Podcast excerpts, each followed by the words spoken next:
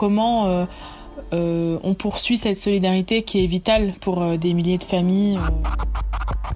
Voilà, ce colis alimentaire, ça allait être leur seule course de la semaine. On se sent toujours un peu en décalage ou mal à l'aise par rapport aux salariés et aux bénévoles, euh, par rapport à ce qu'ils font et par rapport à ce que nous on fait. En France, on a un système de solidarité qui est quand même là et qui fonctionne. Ce contexte de crise sanitaire, ça nous a beaucoup touché que qu'ils aient accepté qu'on soit chez eux. J'espère un, changement, même petit, après.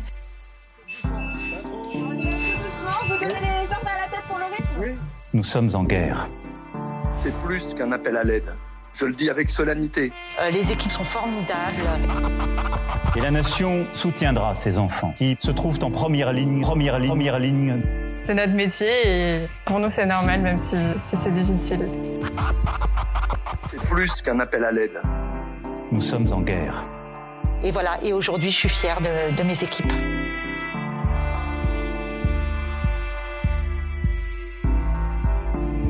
Vous écoutez En Première Ligne, le premier podcast solidaire qui donne la parole aux non-confinés. Vous allez du coup entendre une ou plusieurs publicités dont l'intégralité des revenus sera reversée à la Fondation de France. Écoutez, soutenez, partagez. Hey, I'm Ryan Reynolds. Recently, I asked Mint Mobile's legal team if big wireless companies are allowed to raise prices due to inflation. They said yes. And then when I asked if raising prices technically violates those onerous two-year contracts, they said, "What the f*** are you talking about? You insane Hollywood ass." So to recap, we're cutting the price of Mint Unlimited from $30 a month to just $15 a month. Give it a try at mintmobile.com slash switch. $45 up front for three months plus taxes and fees. Promoting for new customers for limited time. Unlimited more than 40 gigabytes per month. Slows. Full terms at mintmobile.com. Je m'appelle Anan Seydani, je suis, je suis journaliste pour France 24 et depuis le début du confinement, euh, je suis restée à Paris et je travaille encore. Euh, pour moi, ce qui, est un gros changement, c'est de tout penser euh, en fonction des mesures sanitaires et de la distanciation sociale. Et tout mon travail est pensé en fonction de ces règles-là. Parce que désormais, on a des règles à, respecter, euh, rester loin des gens au bureau, rester loin des gens qu'on interviewe, faire attention sur le terrain, rassurer les gens lorsqu'ils nous accordent des interviews. Donc euh, ça c'est plutôt sur la forme. Ensuite sur le fond, désormais on travaille que sur euh, le coronavirus. Donc euh, c'est normal parce que c'est quand même ce qui occupe pas mal aujourd'hui, je pense la vie de tous les Français et même plus, mais ça peut être assez pesant. Malgré toutes ces mesures, on peut encore faire des reportages et aller sur le terrain, donc ça c'est plutôt un point positif. Euh, alors moi dans mon travail je suis restée assez loin euh, du côté scientifique. C'est pas un terrain sur lequel je me sens à l'aise. Et donc avec des collègues on a essayé de travailler sur des angles euh, un peu plus sociaux. Alors au début c'est parti sur des observations qu'on s'est fait en tant que bah, citoyen, observateur. moi j'ai remarqué que le local du secours populaire à côté de chez moi était toujours ouvert. Au tout début du confinement je me suis posé la question de savoir comment eux travaillaient. Cette antenne euh, de, à Paris dans le 18e nous a, nous a accueillis une journée. Ce qui m'a le plus frappé dans ce reportage, c'est que hum, malgré tout, euh, malgré un peu les, incertitudes du début, on dit qu'il manquait pas de bénévoles. Au contraire, qu'ils avaient beaucoup de, de gens qui se présentaient pour les aider. Et que même sans indication euh, sanitaire claire et sans protection, ils avaient mis en place un, une sorte de système D euh, pour accueillir les bénéficiaires euh, en respectant les distances. Euh, ils avaient mis des tables entre les gens, les gens restaient dehors, certains avaient cousu des masques et les distribuaient aux bénévoles et aux salariés. Donc il y a vraiment une solidarité qui s'était mise en place bien avant les, mesures, les consignes qu'on aurait pu leur donner de manière officielle. Et du côté des bénéficiaires, euh, euh, ceux avec qui on a pu discuter, euh, enfin nous disaient qu'en fait voilà ce colis alimentaire ça allait être leur seule course de la semaine parce que voilà, ils avaient maintenant peur de sortir, qu'ils étaient angoissés, que ça plus leurs problèmes financiers, c'était vraiment une période encore plus compliquée pour eux, même s'ils n'étaient pas malades. Je trouvais ça important de montrer que derrière tout ce qui se passait dans les hôpitaux et la tragédie sanitaire et, et le travail des soignants qu'on a beaucoup vu et, euh, tant mieux et euh, qu'à côté de ça il y avait plein de conséquences sur euh, ces associations donc là, c'est le Secours Populaire qui est quand même une association assez grande. Il y a beaucoup d'associations qui ont dû totalement arrêter leur activité parce qu'elles étaient plus petites et qu'ils n'avaient pas de, assez de sécurité pour leurs bénévoles et salariés. Et donc c'était important de montrer ce côté-là et aussi euh, du côté des bénéficiaires sur comment euh, euh, on poursuit cette solidarité qui est vitale pour des milliers de familles les conditions dans, lesquelles on a, tourné, c'était plutôt, euh, c'était, ils étaient très, très euh, sympathiques dans le sens où ils nous ont accueillis et que nous, on essayait aussi de ne pas les déranger. Mais c'est vrai que voilà, on se sent toujours un peu en décalage ou mal à l'aise par rapport à, aux salariés et aux bénévoles, euh, par rapport à ce qu'ils font et par rapport à ce que nous on fait. Et on a aussi eu du mal avec certains bénéficiaires qui étaient là, mais qui mais qui était forcément pas très à l'aise de voir une caméra. Et c'est vrai que nous aussi, on, pouvait bien voir euh, qu'ils se disaient c'est vraiment pas le moment. Quand on essayait de poser une question, enfin, on, on voyait qu'on les gênait aussi. Donc, euh, ouais, enfin voilà, c'était des conditions assez euh, particulières, encore plus que d'habitude. J'espère que quand même ce reportage aura été utile euh, pour montrer combien euh, eux le sont et que des gens ont, peut-être eu envie de faire un don en ce moment-là.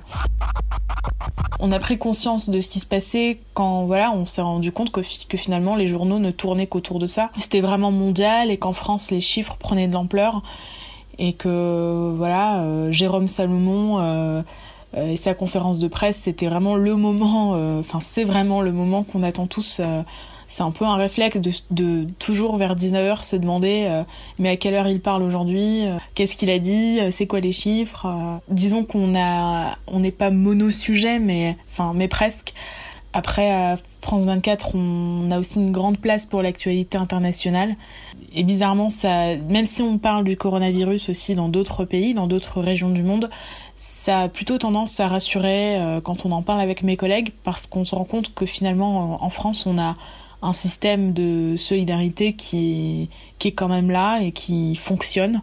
Par exemple, aux États-Unis, euh, on recevait plein d'images euh, d'agences euh, qui tournaient dans des banques alimentaires euh, totalement débordées parce qu'en en une semaine, il y a des millions de personnes qui ont perdu leur emploi sans chômage.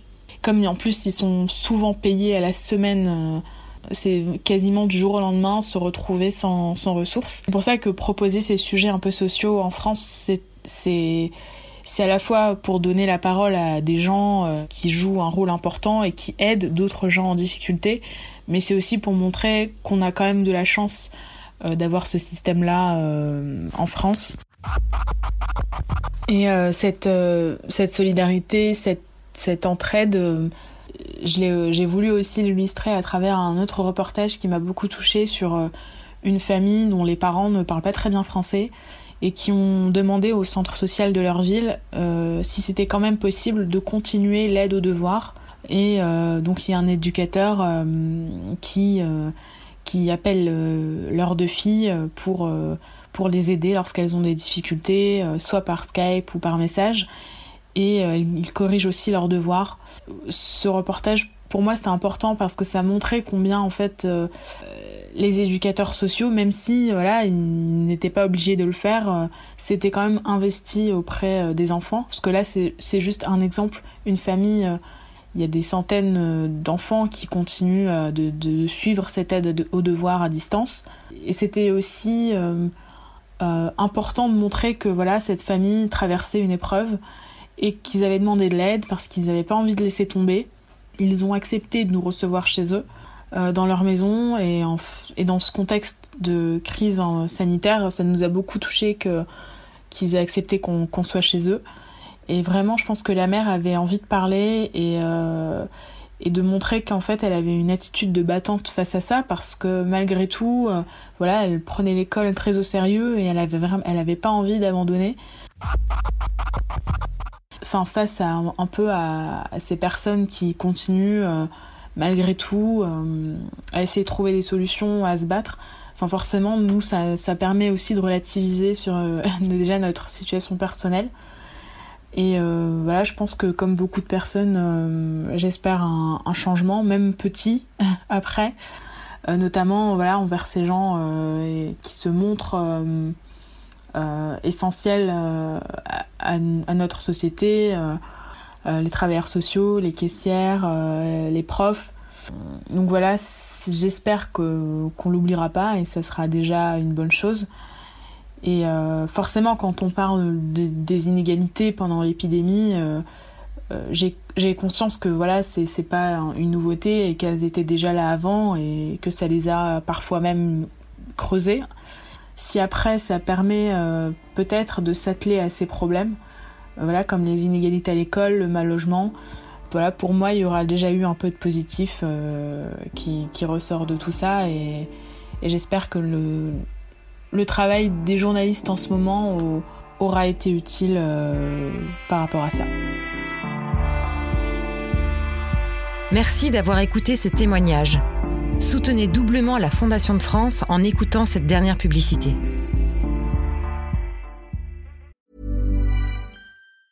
Hey, it's Danny Pellegrino from Everything Iconic.